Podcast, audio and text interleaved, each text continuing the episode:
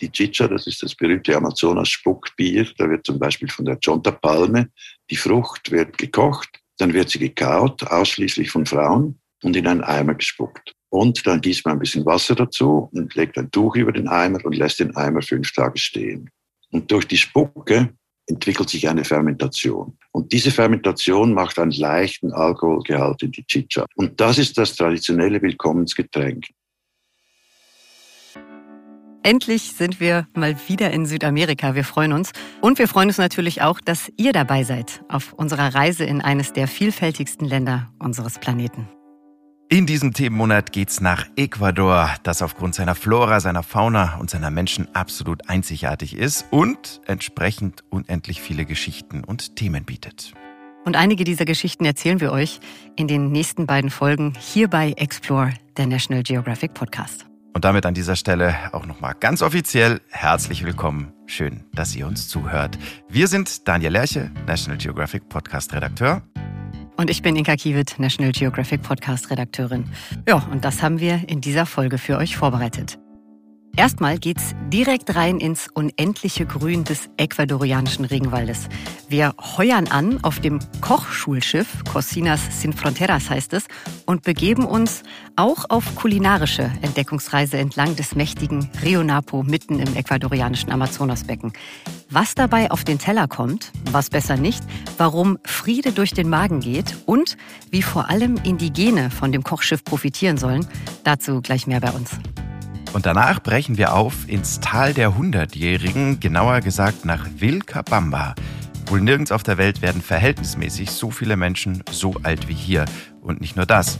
Die meisten bleiben auch bis ins hohe Alter kerngesund, sie arbeiten und sie sind sexuell aktiv.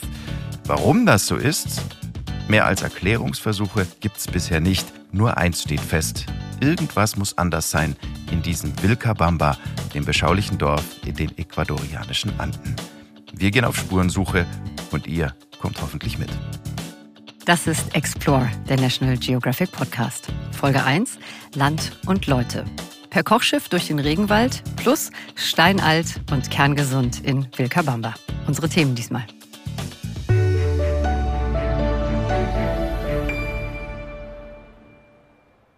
Bevor wir zum besseren Kennenlernen von Ecuador gleich mit den 60 Sekunden starten, eines noch ganz kurz vorneweg. Wir haben uns dieses Mal ganz bewusst dafür entschieden, in den kommenden beiden Folgen die prominentesten Ecuadorianerinnen, nämlich die Galapagos-Insel, auszusparen. Und das hat zwei ganz simple Gründe. Erstens finden wir, dass Festland Ecuador, obwohl so viel zu bieten hat, immer so ein bisschen im Schatten der Inseln steht, weil die mit ihrer Einzigartigkeit halt einfach alles überstrahlen.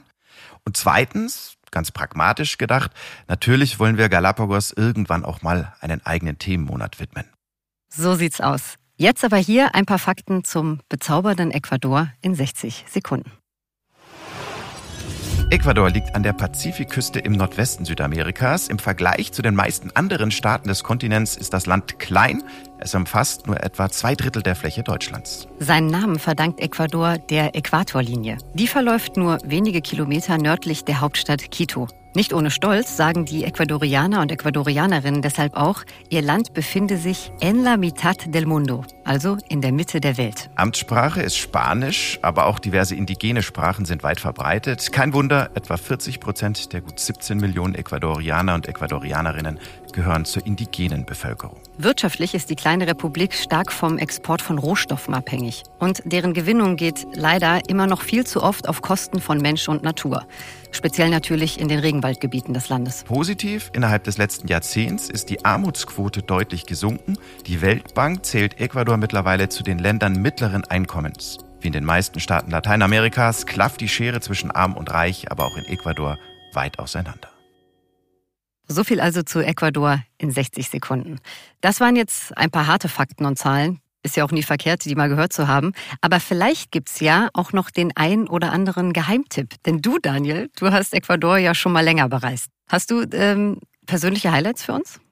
Uh, äh, das ist jetzt schon wieder ein paar Tage her, ähm, dass ich in Ecuador mhm. war. Ähm, also definitiv hängen geblieben ist, äh, das ist wirklich die Schönheit und die Vielseitigkeit des Landes. Ja. Mhm. Gibt eben gleichermaßen viel Schönes, was die Menschen, aber auch was die Natur betrifft. Und was heißt das jetzt konkret?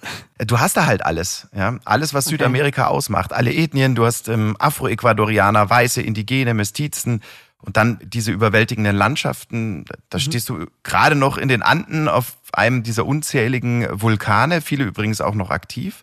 Oder auf dem ähm, Chimborazo, über 6000 Meter hoher Berg. Und kurz mhm. danach bist du mitten im tropischen Regenwald oder an der Pazifikküste äh, mit den eben entsprechenden klimatischen Unterschieden. Also ich sag's mal so zusammengefasst, ja, wer sich einen, einen, guten ersten Eindruck von Südamerika machen will, aber nicht allzu viel Zeit mitbringt, der ist in Ecuador bestens aufgehoben. Mhm. Also so einmal Ecuador als ganz Südamerika im Mini-Format sozusagen. Ja, genau, gut zusammengefasst. Aber das waren ja jetzt noch keine wirklichen Geheimtipps. Hast du vielleicht noch den einen oder anderen für uns? Hm. Also so richtig geheime Geheimtipps nicht wirklich. Ähm, hm. Ich bin da auch größtenteils nach Reiseführer und eben nach Tipps von Freunden und Bekannten gereist. Aber ich hätte vielleicht noch einen Hinweis, was man eher nicht machen sollte. Solche Geschichten sind immer sehr vielversprechend. Schieß los. Also kurz zusammengefasst, schwimme nie mhm. durch einen Fluss, den du nicht kennst, beziehungsweise ohne dass die Einheimische auch ausdrücklich das Okay gegeben haben, da reinzuspringen. Hört sich so an, als hättest du diese Regeln konsequent befolgt. Nicht. ja, korrekt. Erzähl, was ist passiert? Boah, ich bin immer noch so ein bisschen traumatisiert, ehrlich gesagt, wenn ich da mhm. dran zurückdenke. Ähm, also wir waren auf einem Ausflug mitten im ecuadorianischen Regenwald äh, und mhm. direkt neben unserem Camp, das wir da aufgeschl äh, aufgeschlagen hatten, das war ein mhm. geführter Ausflug, da gab es einen Fluss, der war so vielleicht so 100 Meter breit und ich bin rein und wollte halt durchschwimmen. Ähm, mhm. und, und schon bei der Hälfte habe ich gemerkt, boah, mir geht komplett die Kraft aus, weil die Strömung war so stark. Ja, ich konnte mhm. mich kaum noch über, über Wasser halten, habe es dann irgendwie noch rüber geschafft, eben auf die andere Seite und, und stand dann wirklich so mitten in so einer anderen Welt, in undurchdringliches Schilf um mich rum, total mhm. sumpfiger, morastiger Boden, unendlich viele Mücken, so eine ganz ganz gespenstische Geräuschkulisse war da. Und, und diesen Moment, den werde ich auch nie vergessen, weil ich da, da stand ich so, das begann so die Füße mir einzusinken, ja, in diesen Morast und, oh, und die Mücken ja. haben sich auf mich gestürzt. Also ich wollte da instinktiv nur noch so schnell wie möglich wieder weg, konnte aber nicht, ähm, weil ich halt völlig aus der Puste war, ja, und mir ging halt die Pumpe ohne Ende. Mhm. Und ähm, dann, ja, kam auch noch erschwerend hinzu, am anderen Ufer äh, war mittlerweile unser Tourguide aufge aufgetaucht und der hat mir immer so mhm. zugewunken. Aber jetzt nicht mhm. so, hallo, nett, sondern ja, der war total hektisch und hat mir eben ja. bedeutet, ey, komm sofort wieder zurück. Ähm, mhm. und, und klar, spätestens da äh, hat mich natürlich die Angst komplett gepackt. Ja. Mhm. Dann bin ich wieder ins Wasser, habe mich da reingestürzt und habe mich dann irgendwie auch mit der Strömung ähm, treiben lassen und wieder zurückgekämpft und bin irgendwie ein paar hundert Meter weiter unten flussabwärts äh, am anderen Ufer zum Glück wieder heil angekommen. Mhm. Keine Und Ahnung wie. Als du, als, du, als du wieder drüben warst, was war dann? Dann gab es dann gab's riesen Ärger. Ähm, okay. Denn in dem Fluss, da gab es, oder in und um den Fluss, da gab es eben nicht nur viele Mücken, sondern auch zumindest gelegentlich Alligatoren. Ja. Nein. Ja, doch. Und mit dem bist du da drin rumgeschwommen? Ja, zum Glück eben nicht. Also an dem Tag hatten die, ja. keine Ahnung, Urlaub oder schon gegessen, irgendeinen anderen ähm, doofen Touri. Ja, ähm, ja. Ich weiß es nicht. Auf jeden Fall, äh, ja, ich habe es überlebt. Ähm, weil, wie sagt man so schön, der, der liebe Gott schützt die, die Jungen und die Doofen. Und ich war damals zum Glück noch beides. Warum, warum bist du denn in diesen Fluss reingesprungen? Was sollte das?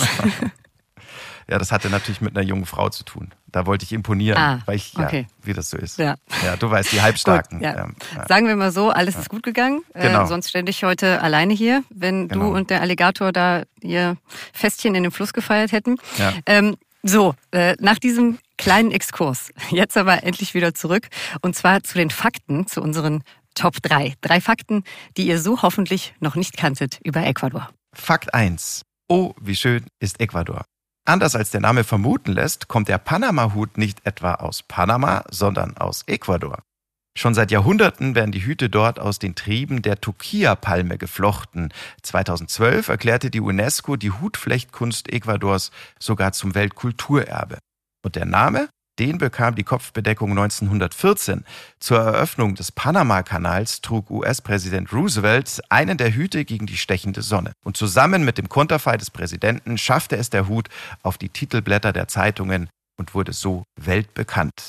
Nur halt unter dem falschen Namen, nämlich als Panama-Hut. Fakt 2. Ziemlich vermessen. Dem Äquator haben sie in Ecuador ein riesiges Denkmal gesetzt. Das Mitad del Mundo oder besser Mitte der Welt Monument ist gut 30 Meter hoch und steht genau auf der Linie, die ein französischer Forscher 1776 als Äquator bestimmt hat. Heute ist das Monument eine ziemlich lukrative Touristenattraktion Blöd nur, Touristen, die ein Bein oberhalb und das andere unterhalb der aufgezeichneten Linie stellen, die stehen gar nicht halb auf der Nord- und halb auf der Südhalbkugel. Denn dank GPS hat man mittlerweile bewiesen, der Äquator verläuft eigentlich gut 240 Meter nördlich des Denkmals. Bisschen vermessen also. Fakt 3. Die indigene Airline. In Ecuador fliegt die erste indigene Fluggesellschaft der Welt. Los ging alles vor ein paar Jahren, als den Einwohnern des Amazonasdorfes Sarayaku gut 1,3 Millionen Dollar Schadensersatz zugesprochen wurde, weil illegale Erdölerkundungsarbeiten auf ihrem Gebiet durchgeführt worden waren. Und mit einem Teil des Geldes wurde Aero Sarayaku aufgebaut. Zwar hat die Airline nur zwei kleine Flugzeuge, dafür aber rund 1400 Besitzer, nämlich die Dorfbewohner. Seit 2015 bietet Aero Sarayaku vielen indigenen Gemeinden im ecuadorianischen Amazonasbecken verlässlich ihre Dienste an. Passagier- und Krankentransporte werden ebenso übernommen wie Fotopanoramaflüge für Touristen oder Journalisten und vieles mehr. Mit der Aero Sarayaku bist du aber damals noch nicht geflogen oder, oder gab es die da noch gar nicht? Nee, die gab es da noch gar nicht, glaube ich. Und wenn, dann hätte ich mir dieses Abenteuer gespart. Warum? Naja, ich, ich hatte genug Abenteuer mit den Alligatoren. okay. Also, ein waschechter Ecuadorianer, der Panama-Hut, fast die Mitte der Welt, das Äquator-Monument und hoch hinaus die erste indigene Fluggesellschaft der Welt. Unsere Top 3 zu Ecuador. Und damit direkt rein in unser erstes großes Thema in dieser Folge von Explore. Jetzt heißt es nämlich Leinen los. Wir begeben uns per Kochschiff auf den Rio Napo und damit rein in den sogenannten Oriente Ecuadors, also in den regenwaldbewachsenen Osten des Landes. Hier nämlich betreibt der gelernte Koch, David Höhner heißt er, ein ziemlich besonderes Projekt. Herr Höhner hat 2005 Cuisine Sans Frontières, also Küche ohne Grenzen gegründet und stark verkürzt, sagt David Höhner, bringt man Konfliktparteien an einen Tisch, dann werden sie irgendwann auch wieder miteinander reden. Denn, Zitat, früher oder später sagt der eine schon zur anderen, hey, gib mir mal das Salz. Und schon ist der erste Satz gesprochen, beziehungsweise der erste Schritt gemacht. Mhm. Und mit diesem Ansatz hat Cuisine Sans Frontières schon in diversen Konflikten vermittelt. Mhm. In David Höhners Wahlheimat, Ecuador, geht man aber noch einen Schritt weiter. Auf seinem Kochschiff will der Schweizer die verschiedenen indigenen Völker nicht nur an einen gemeinsamen Tisch bringen, er will ihnen vor allem auch Alternativen zur Arbeit in der Öl- und Holzindustrie bieten. Und das heißt dann eben ganz konkret, Herr Höhner will den Einheimischen auf seinem Kochschiff zeigen, wie sie am Ökotourismus in dieser regenwaldbewachsenen Region eben gewinnbringend teilhaben können. Hm. Also Daniel, als ich das erste Mal von diesem Thema von dir gehört habe, ja. da hat sich mir ja gleich schon wieder diese Frage gestellt, ob das nicht einer dieser typisch weißen, typisch mhm. postkolonialen Ansätze ist. So nach dem Motto, jetzt ganz bewusst überspitzt. Ich zeige denen mal, wie es richtig geht. Nee, die Frage hat sich dir zu Unrecht gestellt. Ich glaube, da wird man, da würde man David Höhner und äh, Cuisine Sans Frontières einfach auch Unrecht tun. Hm. Also David Höhner will sicher niemanden bevormunden, ganz im Gegenteil. Er will den Indigenen am Rio Napo eben dabei helfen, sich auch unabhängig zu machen hm. von den Jobangeboten, speziell in dieser schon erwähnten Ölindustrie. Und da bietet eben dieser Ökotourismus eine gute und eine umweltschonendere Alternative. Vorausgesetzt, ähm, das hat er auch gesagt, man weiß eben auch, worauf es dabei ankommt. Und äh, mhm. genau da will David Höhner eben vermitteln. Ja, also ich muss das einfach mal ganz kurz erwähnt haben, weil es halt eben das erste war, was mir äh, in den Kopf geschossen ist. Aber ich, ich, muss dir, ich muss dir recht geben, so wie ich David Höhner, wir haben ja das Interview gemeinsam mit ihm geführt, ja. verstanden habe, leistet er also eher ja verantwortungsvolle Freiwilligenarbeit, wenn man das so sagen kann, mhm. und möchte eher zur Vermeidung von interkulturellen Missverständnissen beitragen. Aber macht euch einfach selbst ein Bild davon. Wir haben das Interview mit ihm geführt. Ja, Ecuador, Berlin, München, so genau. sah es aus. Quito, ja. um genau zu sein. Da haben wir ihn ja. erreicht. Und zum Einstieg in das Gespräch haben wir David Höhner erstmal gebeten, ein paar Bilder in unseren Köpfen entstehen zu lassen. Ähm, also wie gesagt, wir befinden uns jetzt mitten im Regenwaldgebiet im Osten Ecuadors, auf dem mächtigen Rio Napo und auf Höhners Kochschulschiff. Mein Schiff heißt Cocinas sin Fronteras Und mein Schiff ist eine alte Lastenfähre auf dem Napo. Also man muss sagen, das Napo-Gebiet ist kaum befahrbar. Also es hat nur sehr wenige Straßen. Gerade am unteren Napo gibt es dann gar keine Straßen mehr. Da findet alles, was an Transport und an Verkehr ist, äh, findet auf dem Fluss statt. Und natürlich, weil das ist ein Ölgebiet, sind da die großen Lastfähren, die äh, Sachen transportieren von schweren Maschinen bis zu Ersatzteilen, bis Tanks und so weiter. Also nicht Panzer, sondern große Tanks, wo Diesel drin ist und so weiter. Und so eine Fähre, so eine Plattform ist auch mein Schiff. Jetzt ist das aber noch kein Schiff im Sinne, dass man da jetzt fröhlich ein bisschen Schule geben könnte, sondern ich habe dann einen alten Doppeldeckerbus aus England gekauft und den haben wir dann auf dieses Schiff geschweißt und hinten dran eine Terrasse angebaut. Das, der Bus ist äh, nur, der nimmt etwa die Hälfte der Schiffslänge ein. Und der hintere Teil des, des Schiffes, also des der, der Plattform haben wir eine Terrasse gebaut mit einem Dach drüber. Und so sieht es eigentlich so aus. Ne? Also es ist ein auf ein Bus, äh, auf ein Schiff geschweißtes äh, Fahrzeug mit einer Terrasse. Und ähm, da, da bilden Sie Einheimische aus, und zwar zu Zitat Gastgebern. Können Sie das für uns bitte noch ein bisschen konkretisieren? Ja, das kann ich versuchen. Also ich kann es äh, Ihnen erzählen, wieso dieses Wort so eine wichtige Rolle spielt. Ne? Der untere Napo ist, wie gesagt, ein Ölgebiet, ist zugleich aber auch ein Rückzugsgebiet für die kolumbianische Guerilla. Und äh, die indigenen Communities, die dort leben, die leiden unter verschiedensten Dingen. Also das eine ist natürlich die Umweltverschmutzung, die durch die Ölförderung zwangsläufig entsteht. Das lässt sich nicht vermeiden. Das andere sind die verschiedenen Gruppen und die verschiedenen Interessen, die dort von, äh, von zum Teil auch bewaffneten Akteuren verfolgt werden da aus all dieser Situation, die da entsteht, gibt es natürlich Konflikte unter den Gruppen, die Erdölarbeiter gegen die Indigenas und gegen die, da kommen noch die Narcos dazu. Ne? Es ist so, dass halt von Kolumbien und von Peru aus ein relativ großer Ameisenverkehr läuft. Also das ist dann jemand, der mit fünf Kilo Kokain über die Grenze geht. Es gibt keine Polizei. Es gibt ein bisschen Militär, aber das war's dann.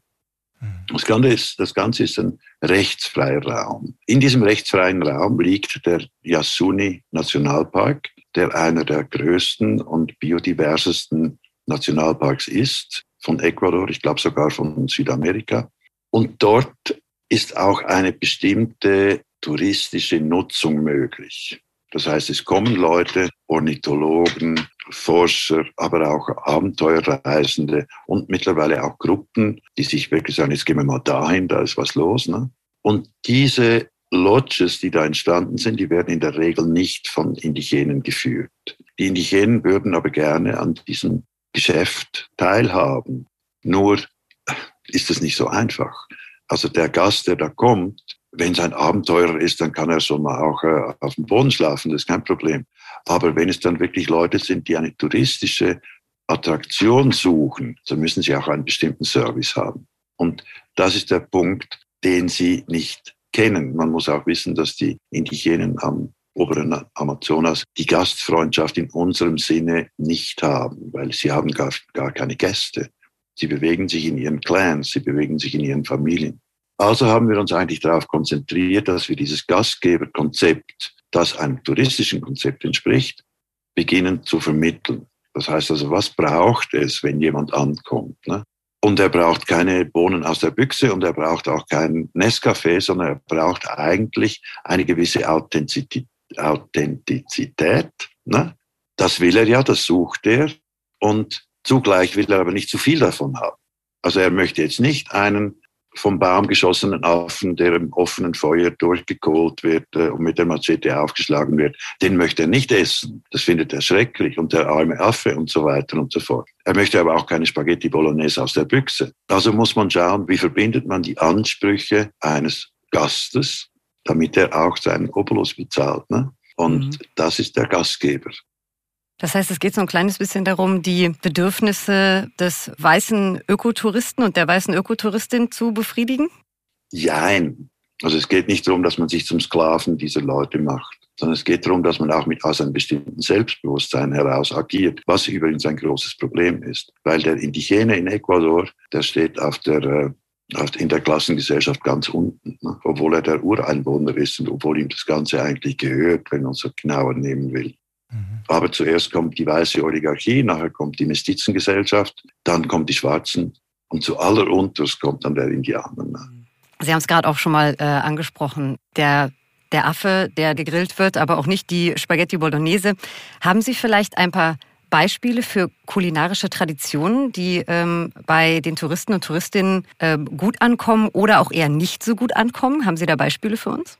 Ja, da habe ich welche. Also etwas, was gut ankommt und was ganz toll ist und was ich auch sehr, selbst sehr gerne esse, das ist der, der, der Maito. Der Maito ist ein Fisch und der wird in ein Blatt eingeschlagen und der, dieses Blatt wird auf dem Feuer langsam durchgegrillt oder durchgegart. Ne? Und da braucht es eigentlich nichts mehr dazu, außer Salz und ein bisschen Zitrone. Und das ist ein hervorragend präparierter Fisch, den isst man gerne. Das kann man jedem Touristen vorsetzen. Haben sie alle Freude, weil es ist ein bisschen exotisch auch im Blatt und Feuer und all das, was dazugehört. Und das andere sind die Mayones. Die Mayones, das ist eigentlich die Made eines Käfers. Das ist also so groß wie ein Engerling, bisschen größer. Und der wächst im der wächst nicht, der lebt im, in Palmstrünken von der Chonta-Palme. Und sie machen es so, sie hauen eine Chonta-Palme um und lassen sie bewusst ein Jahr lang liegen. Und dann entwickeln sich dort drin diese Maden. Und die werden dann rausgenommen, die werden auch so gegessen, roh und äh, lebendig. Das möchte der Tourist nicht. Aber man kann sie auch auf den Spieß stecken und knusprig über dem Feuer grillen. Ne? Das ist eine Delikatesse, ist ein bisschen gewöhnungsbedürftig, aber es, man, man kann es gut essen. Vergleichbar knusprig gebackene Schweinskrusten oder wenn man, wenn man einfach Fett in die, in die Fritteuse wirft, also in, ins heiße Öl wirft und das knusprig ausbackt, dann hat man diese kleinen knusprigen Teile, die, die eigentlich ganz okay schmecken. Und dann das Wichtigste, das muss ich noch loswerden, ist die Chicha. Ne? Also die Chicha, das ist das berühmte Amazonas-Spuckbier. Das wird, ist ein sehr traditionelles Gericht. Da wird zum Beispiel von der Chonta-Palme, die Frucht wird gekocht, dann wird sie gekaut, ausschließlich von Frauen und in einen Eimer gespuckt. Und dann gießt man ein bisschen Wasser dazu und legt ein Tuch über den Eimer und lässt den Eimer fünf Tage stehen. Und durch die Spucke entwickelt sich eine Fermentation. Und diese Fermentation macht einen leichten Alkoholgehalt in die Chicha, aber so wie ein ganz schwaches Bier, so drei, vier Prozent Alkohol. Und das ist das traditionelle Willkommensgetränk. Und zwar bei fast allen Stämmen. Die Wauranis machen es nicht, aber alle anderen machen es. Das hat einen ungeheuren Vorteil, wenn man das trinkt. Es ist so dick wie Erbsensuppe in etwa. Ne? Aber durch diese Spucke von den Frauen sind sämtliche Bakterien, die in diesem Stamm enthalten sind, sind in diesem Getränk enthalten. Und es ist wie eine Schluckimpfung. Es ist so, dass das Immunsystem sofort reagiert und die notwendigen Gegenmittel bereitstellt. Ne? Das heißt also, wenn man das trinkt, ist man mit höchster Wahrscheinlichkeit verschont von irgendwelchen Durchfallgeschichten und so weiter und so fort. Und es schmeckt auch nicht schlecht. Es ist einfach eine sehr fruchtige, kühle Erbsensuppe. Und wenn man nicht weiß, dass da reingespuckt wurde, dann ist es wurscht. Ne? Also dann würde man nicht dran denken. Aber die Spucke macht's aus. Herr Höhner, äh, Menschen sollen sich auf ihrem Schiff näher kommen, die Hände reichen und Frieden schließen. Als was verstehen Sie sich denn selbst? Wie würden Sie sich selbst umschreiben? Ich würde mich als Gastgeber beschreiben. Das finde ich ganz wichtig, weil gerade dadurch, dass man fremd ist, ist man nicht belastet durch das, was sonst in den einzelnen Gruppen oder Stämmen vorhanden ist an alten Ressentiments und so weiter. Und der Gastgeber, das darf man nicht äh, vergessen, das ist auch bei uns so, also in jeder Kneipe, der Gastgeber bietet auch einen geschützten Ort, wo er die Regeln bestimmt und wo er eigentlich den seinen Gästen etwas anbietet, wo sie sich wohlfühlen können. Und das muss ein neutraler Mensch sein, sonst könnte er ja nur mit seinen engsten Freunden zusammensitzen. Aber wie haben denn die Einheimischen ähm, zu Beginn des Projekts auf Sie reagiert? Auf Sie, den weißen Schweizer? Also, das sind ja Menschen, Sie hatten es vorhin selber schon angesprochen, die haben jetzt mit äh, Europäern nicht immer nur die besten Erfahrungen gemacht. Gab es da auch Misstrauen? Gab es da, gab's da Gegenwind? Da gab es heftigen Gegenwind, weil sie diese schlechten Erfahrungen gemacht haben und weil sie hinter jedem, der da antapst, auch eine Absicht äh, vermuten. Und da diese Absichten in der Regel nicht sehr positiv waren, vermuten sie auch negative Absichten. das war der Punkt, wo ich dann, also man kann sowieso, ein Quisin-Projekt kann nicht existieren ohne Verbündete. Und dann hatte ich das Glück, einen, das ist jetzt ein bisschen aus dem Kinderbuch, ne, einen alten, weisen Missionar zu treffen, der seit 40 Jahren am oberen Amazonas lebt, arbeitet, ist ein Kapuziner. Er ist mittlerweile 84, spricht alle indigenen Sprachen und ist ein sehr, sehr, sehr moderater Missionar. Also er sagt, es geht nicht darum, dass wir ihnen sagen, was sie jetzt zu glauben haben. Wir müssen sowieso akzeptieren, dass die meisten von ihnen einen höheren moralischen Kodex haben als wir selbst. Ne? Und der äh, Padre Miguel Golderas ist ein Baske. Und äh, über ihn habe ich dann Zugang gefunden zu den indigenen äh, Verbänden. Und dann konnte ich anfangen, nach und nach ein Vertrauen aufzubauen. Und das ging dann auch über den Padre, dass die ersten Kurse wurden eigentlich von ihm begleitet. Und wenn er auf dem Schiff war, dann haben sie das angenommen, weil sie kennen ihn und sie kennen ihn als anständigen Menschen. Das heißt, mittlerweile haben Sie Vertrauen aufgebaut und äh, können den Menschen dort eben ihr Wissen näher bringen. Andersrum aber, was haben Sie denn äh, von den Indigenen äh, dort vor Ort schon gelernt? Was nehmen Sie mit aus den Regenwäldern Ecuadors? Ich habe es vorher angesprochen, ne? also die Lebensweise der Siona, wenn die auf der ganzen Welt wäre, wird es uns besser gehen. Ne? Hier gibt es noch ein interessantes, ein interessantes Beispiel, das Sumak Kausai. Das Sumak Kausai ist ein, das heißt übersetzt, es ist Kichwa und heißt übersetzt das gute Leben oder das auskömmliche Leben. Das ist das Ziel. Ne? Und das heißt, aus dem Bestehenden das Beste machen, ohne ein Wachstum anzustreben. Und das hat ganz, ganz viele Auswirkungen auf das Leben. Das hat eben auch Auswirkungen auf das, man darf, sollte sich nicht über den anderen überhöhen. Auch Gewinnstreben gibt es da fast nicht. Es gibt ja auch viele von diesen Gesellschaften, haben noch bis weit in die 70er Jahre ohne Geld gelebt. Und das hat die Situation nicht verbessert, dass das gekommen ist. Ganz zum Abschluss nochmal, ich muss natürlich von Ihnen als Koch wissen, welches ecuadorianische Gericht essen Sie denn am liebsten? Welches Ecuador? Es gibt etwas, das heißt Locro de Papa. Und das ist ein Hochlandgericht. Mhm. Und das ist eigentlich eine recht kräftige, dicke Kartoffelsuppe. Papa ist äh, Kartoffel. Und dazu gibt es Öl vom Achote-Baum. Das ist ein rotes, rotes Öl, das einen sehr kräftigen Pflanzengeschmack hat und äh, Avocado vom eigenen Baum und Zitrone. Und wenn es dann ganz gut kommt, dann wird da noch ein bisschen äh, Rindfleisch mitgekocht, wenn das Ganze gemacht wird. Das hört sich doch wirklich lecker an. Und ähm, ich würde sagen, die Vegetarier unter uns, die lassen das Rindfleisch dann einfach raus. Vielen Dank, Herr Höhner, für dieses sehr interessante Gespräch. Es hat Spaß gemacht. Vielen Dank. Gern geschehen. Und abschließend hier noch kurz der Hinweis an euch, wenn ihr noch tiefer ins Thema eintauchen wollt und vielleicht auch mehr über David Höhner und seine anderen Projekte wissen wollt, er hat unter anderem das Buch Kochen ist Politik geschrieben.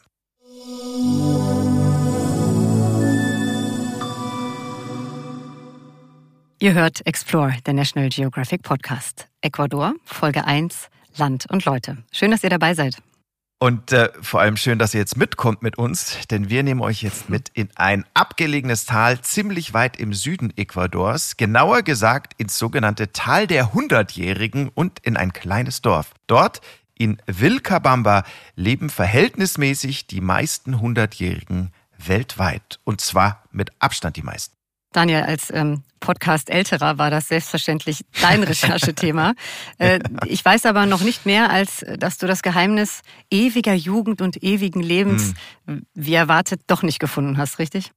Ja, muss ich euch alle enttäuschen. äh, habe ich nicht gefunden. Dafür habe ich aber ein paar wirklich sehr faszinierende Einblicke in die Welt der Zentenare. Mhm also der Hundertjährigen ja. und der Ü-Hundertjährigen mitgebracht. Und Zentenare, mit Zentenare habe ich auch gleich ein neues Wort gelernt. Leg mal los, ich finde das das ist ein super Thema. Ich finde das spannend. Was hast du denn rausgefunden? Ja, also vor allem habe ich rausgefunden, wer wirklich viel über das Thema weiß, ähm, nämlich Ricardo Coller, studierter Mediziner und erfolgreicher Journalist. Er hat Vilcabamba mehrfach besucht und er hat auch ein Buch geschrieben. Ins Deutsche äh, wurde es auch übersetzt. Das heißt Das Tal der Hundertjährigen.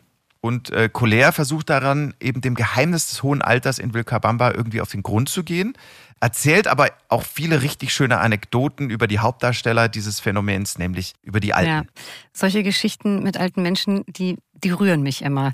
Und ich meine, das Thema ist wahrscheinlich eine Stallvorlage für unendlich viele Anekdoten, oder? Absolut. Ja, also Colère selbst hat natürlich viele erlebt und noch mehr wurden ihm mhm. erzählt. Mhm. Zum Beispiel vom 90-Jährigen, der nochmal geheiratet und nochmal drei Kinder gezeugt hat. Boah. Oder, ähm, oder von der 65-Jährigen, die nochmal Mutter geworden ist. Was? Oder mein Favorit, ja, weil es so unglaublich ist, der Altersweltrekordhalter José David Toledo, angeblich, mhm. angeblich mit sage und schreibe erst 140 gestorben. Nein. Doch. Also, also äh, erstens, ja, angeblich, du hast, du hast völlig recht, aber äh, zweitens, warum habe ich denn von all diesen Stories noch nie was gehört? Die müssten doch alle weltberühmt sein. Ja, wären sie wahrscheinlich auch, wenn sie eben über wirklich jeden Zweifel erhaben, erhaben wären. Aber sagen wir mal so, also notariell beurkundet sind speziell diese drei okay. Geschichten jetzt eben ja. nicht. Aber Fakt ist, nirgendwo sonst gibt es verhältnismäßig so viele steinealte Menschen wie in Vilcabamba. Mhm und wohl nirgendwo sonst sind sie auch noch so fit wie dort. Weiß Ricardo Collier auch aus eigener, irgendwie auch ziemlich leidvoller Erfahrung zu berichten. Okay, ähm, ich gehe mal davon aus, dass wir ihn jetzt gleich hören. Ricardo genau. Collier spricht Spanisch, nehme ich an. Und äh, ja. ja, dann muss ich dich bitten, für uns zu übersetzen. Mein Spanisch ist sehr rudimentär. Gerne. Ich erinnere mich noch gut, wie ich zum ersten Mal einen dieser alten Menschen interviewen wollte. Er arbeitete am Berg und dort oben vereinbarten wir auch ein Treffen. Ich muss dazu sagen, ich bin ein sportlicher Mensch, gehe viel laufen und ins Fitnessstudio. Und trotzdem, es hat mich unendlich viel Kraft gekostet, da hochzusteigen. Endlich oben angekommen, sehe ich ihn auch schon. Bestimmt an die 100 Jahre alt und es wirkte, als würde er den Berg einfach ganz entspannt hochspringen. Wie einer dieser Trekkingführer. Ja, das äh, kann ich mir gut vorstellen, dass Ricardo Colère da etwas verdutzt und äh, ja, vielleicht auch in seiner Sportlerehre gekränkt war. Aber äh, ich meine, er hatte ja zumindest dann den direkten Beweis, dass die alten Menschen in Vilcabamba wirklich so fit und fidel sind, wie man, wie man sagt. Ähm, Daniel, lass uns mhm. doch mal gleich zu der einen Frage kommen. Warum werden denn bitte ja. die Menschen in Vilcabamba so alt? Weil, Inka, mhm. weiß leider keiner. Schön, gut. Und, und das, obwohl es dazu natürlich schon un, unendlich viele Untersuchungen ähm, gegeben hat. Mhm. Darfst ja nicht vergessen, hier geht es ja nicht nur irgendwie um einen romantischen Blick auf, auf Menschen, die aus irgendeinem Grund überdurchschnittlich alt werden, mhm. sondern auch darum, wie man dem Altern und dem Tod vielleicht irgendwie ein Schnippchen schlagen kann, mhm. wie man vielleicht länger jung bleibt, etc. Und da wird dann natürlich viele auch ein richtig dickes Geschäft. Nur eine Antwort auf diese Gretchenfrage, warum werden die so alt, die gibt's einfach noch nicht. Bueno, en realidad die Wahrheit ist, keine der Theorien, die bisher über die Langlebigkeit der Menschen in Vilcabamba gemacht wurden, ist wirklich belastbar. Gelehrte, Wissenschaftler, ganze Labore waren schon vor Ort und haben die Luft, die Erde, die Lebensmittel untersucht. Und niemand hat wirklich etwas gefunden. Okay, aber ich kann mir einfach gut vorstellen, dass die Menschen da ja einen besonders gesunden Lebensstil pflegen, oder? Also viel Bewegung, gesunde Ernährung, solche mhm. Dinge. Ich meine, also gesunder Lebensstil kann ja schon ein lebensverlängernder Faktor sein. Davon geht man zumindest aus. Ja. Ähm, und das dachte ich auch immer. Bezüglich Vilcabamba gibt es an dieser Theorie allerdings einen Haken und der ist ziemlich gewaltig. Mhm. Das Gerede, dass die Langlebigkeit damit zu tun hat, wie sich die Menschen in Vilcabamba ernähren, wie viel sie sich bewegen und wie fried und liebevoll sie im Kreis ihrer Familien leben, all das ist ein großer Schwindel. Erstens, wir sprechen hier über Menschen, die bis zu 120 Jahre alt werden, und zwar obwohl sie gerne sehr salzig und sehr fettig essen. Sie essen im Prinzip so gut wie alles. Zweitens trinken die Menschen in Vilcabamba nicht nur viel, sondern sehr viel Alkohol. Und sie rauchen. Und zwar nicht nur Tabak, sondern auch Substanzen, die noch deutlich schlimmer sind als Kokain. Und auch mit der Liebe und der Geborgenheit im Kreis der Familie kann es nichts zu tun haben. Manche leben bei ihren Familien, andere sehen ihre Kinder aber nie wieder. Und auch letztere werden steinalt. Ach Quatsch. Also Das, damit ist ähm, meine Theorie des sehr gesunden Lebensstils in Vilcabamba passé. Das war's. Ja. Und, naja, und wie gerade gehört, ziemlich deutlich von Ricardo Collier zerpflückt worden. Ja. Aber was ist jetzt? Was, ja, was ist die Theorie?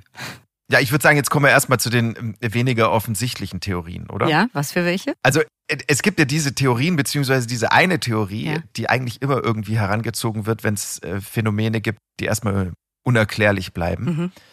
Nämlich die außerirdischen Theorie. Ähm, die gibt es auch im Fall von Vilcabamba. Mhm.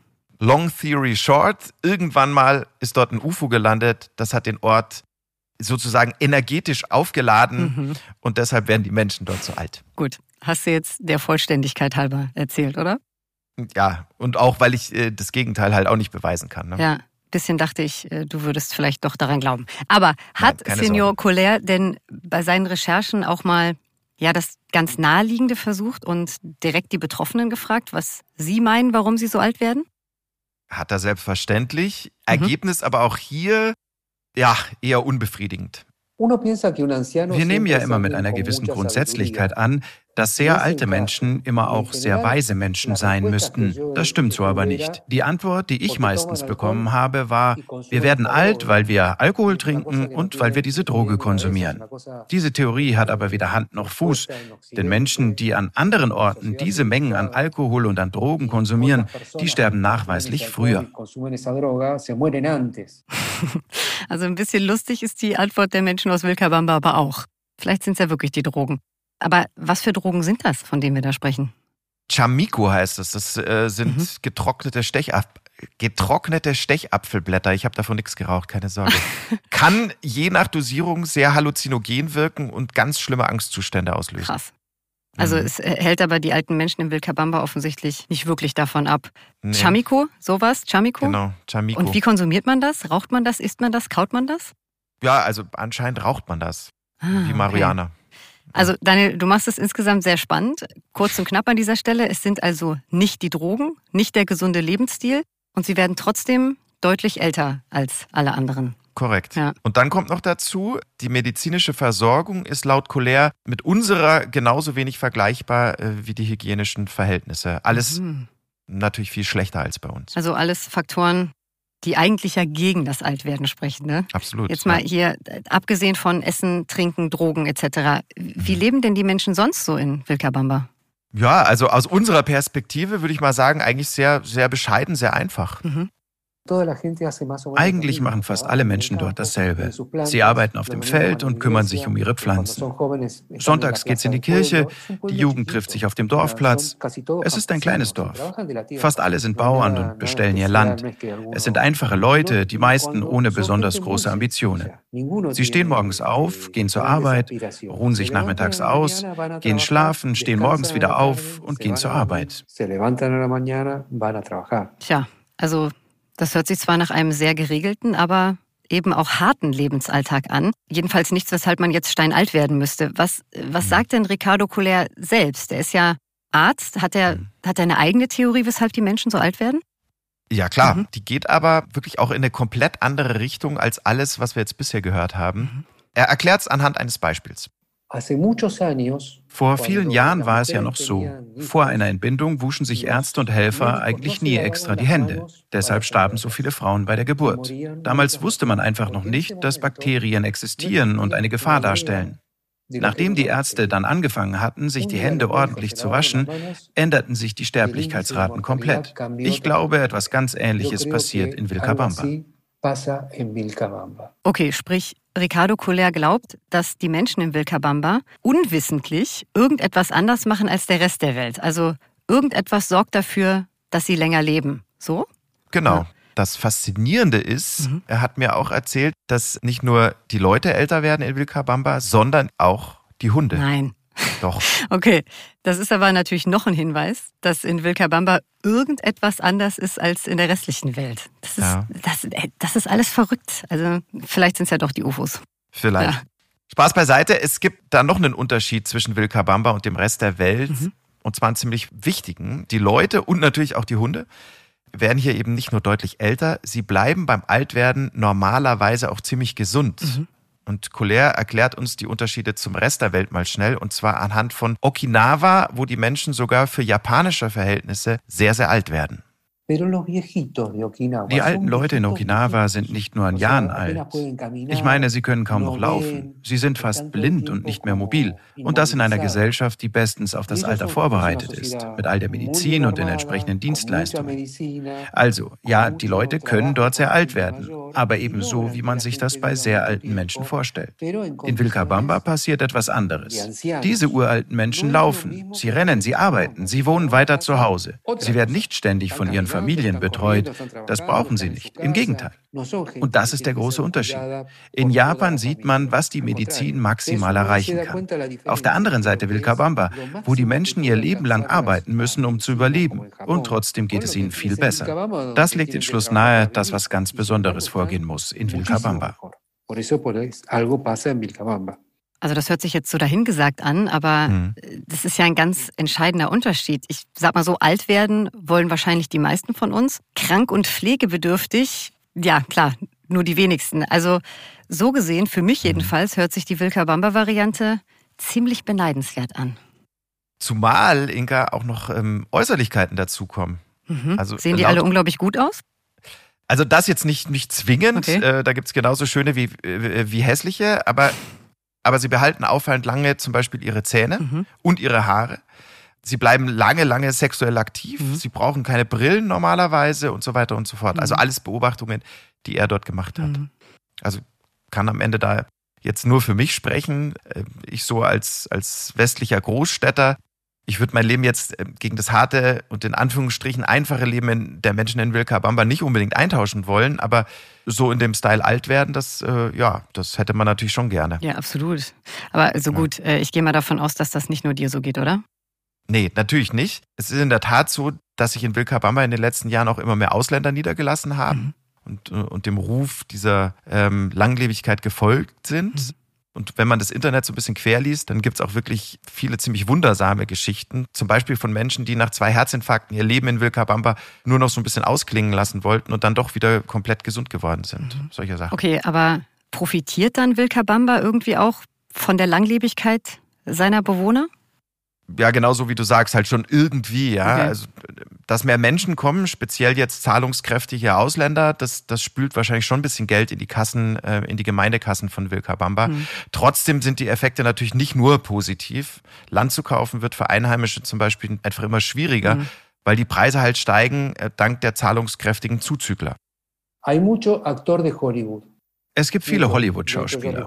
Auch ich habe dort schon Leute aus Film und Fernsehen wiedererkannt. Oder der amerikanische General, der hat sich einen Bunker irgendwo in die Berge rund um Vilcabamba bauen lassen.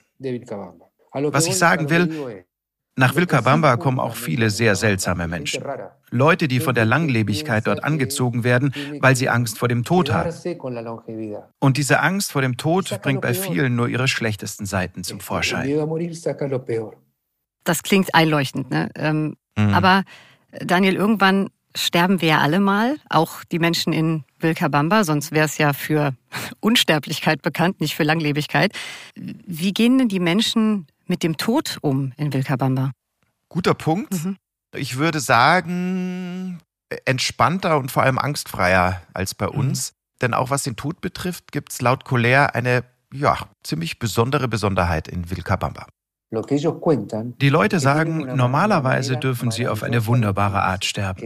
Und zwar ganz plötzlich. Sie gehen schlafen und wachen nicht mehr auf. Oder stehen in der Dusche und fallen tot um. Sie laufen irgendwo entlang und sterben von einem Augenblick auf den anderen.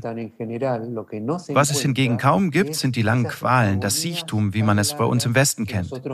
Sie leben ein langes, oft einfaches Leben und auf einmal ist alles ganz schnell vorbei. Besser geht's doch nicht. Aber warum das so ist, auch das weiß bisher niemand genau einfach so umfallen. Das fand ich, ja, also ich weiß nicht, ob man sagen kann, dass ich das schön fand, aber ich finde es jedenfalls besser als das langsame Dahinsiechen. Also insgesamt finde ich wirklich faszinierend, dieses ecuadorianische Fleckchen Erde, auch wenn, ja, die entscheidende Frage leider offen bleibt. Ne?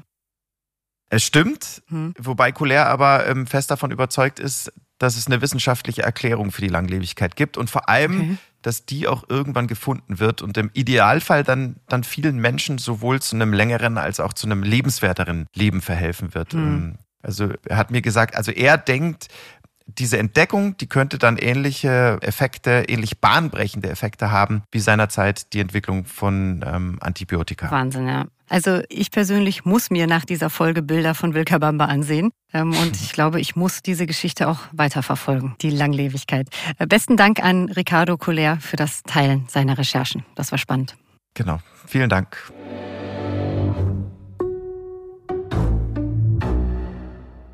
So, und damit ist die Folge Ecuador, Land und Leute dann auch schon wieder so gut wie rum. Hm. Und ich hätte noch so Leider. viel zu erzählen gehabt. Was, was brennt dir denn noch auf den Nägeln? Hast du noch was? Was Wichtiges, was noch? Dringendes? Ja, also ich habe da halt einfach wirklich viel, viel erlebt, ja, ähm, in, hm. in Ecuador. Es ist ein Land, das schreit nach Abenteuern und äh, entsprechend viele hm. Geschichten habe ich noch. Also ich denke da äh, zum Beispiel an den Flughafen in Quito, der war wirklich, also der alte Flughafen muss man dazu sagen, der war berüchtigt ja. bei Piloten weltweit. Da musste man irgendwie Vulkane und Häuserschluchten umfliegen und dann auf einer abschüssigen Piste landen. Ähm, oh Gott. Oder ich denke an den äh, sogenannten Tren Crucero. Das ist die Verbindung ja. zwischen Quito im Hochland und Guayaquil an der Küste. Da geht's einmal die Anden runter. Ja, wer will auch, früher zumindest, konnte man da auf dem Dach mitfahren. War wahrscheinlich mhm. oder ist wahrscheinlich immer noch die gefährlichste Zugstrecke der Welt. Oder, das ist jetzt eine Story, mit der macht man sich auf Kindergeburtstagen wahrscheinlich nicht die allermeisten Freunde. Ich weiß, was kommt, ja. Die mhm. gegrillten Meerschweinchen kommen. Ja. Genau. Ähm, schmecken wie Hühnchen und ähm, werden eben auch genauso aufgespießt und dann gegrillt. Nix fürs Auge, aber der Geschmack ist gar nicht verkehrt. Ja. Ich verspreche dir, Daniel, wenn wir sonst die Welt durchhaben bei Explore, dann fangen wir wieder bei Ecuador an. Danke. Das Gute ist aber, dieser Themenmonat ist ja noch nicht vorbei. Wir haben noch eine Stimmt. Folge zu Ecuador. Wir ja. haben ja noch Wissenschaft und Natur und wir haben ja noch tolle Themen. Lass mal ja. hören. Ich weiß ehrlich gesagt gar nicht, wo ich anfangen soll. Hast du schon mal was von der Schokoladenrevolution in, in Ecuador gehört? Äh, nur weil du mir schon ein bisschen was davon erzählt hast, aber vorher äh, noch nicht. So ein bisschen angeteased. Also mhm. Ecuador ist vom ärmsten Rohstoffproduzenten zu einem absolut selbstbewussten Hersteller feinster nachhaltiger Schokolade geworden. Und mit einer der Anführerinnen dieser Schokoladenrevolution habe ich gesprochen. Das äh, bringe ich euch auf jeden Fall beim nächsten Mal mit.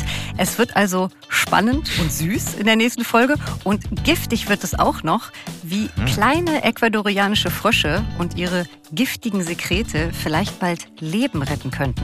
Auch darum geht es dann bei uns in zwei Wochen. Spannend, giftig und süß. Das hört sich doch mhm. gut an. Da freuen wir uns auf die nächste Folge. Abschließend nur noch der Hinweis: Fragen, Anregungen, Ideen und konstruktive Kritik bitte einfach unter dem Explore Podcast kommentieren, je nachdem, welchen Audiodienst ihr nutzt. Und wenn ihr mögt, dann folgt uns gerne. Da freuen wir uns. Also, tschüss, macht's gut und bis zum nächsten Mal. Bis dann, macht's gut.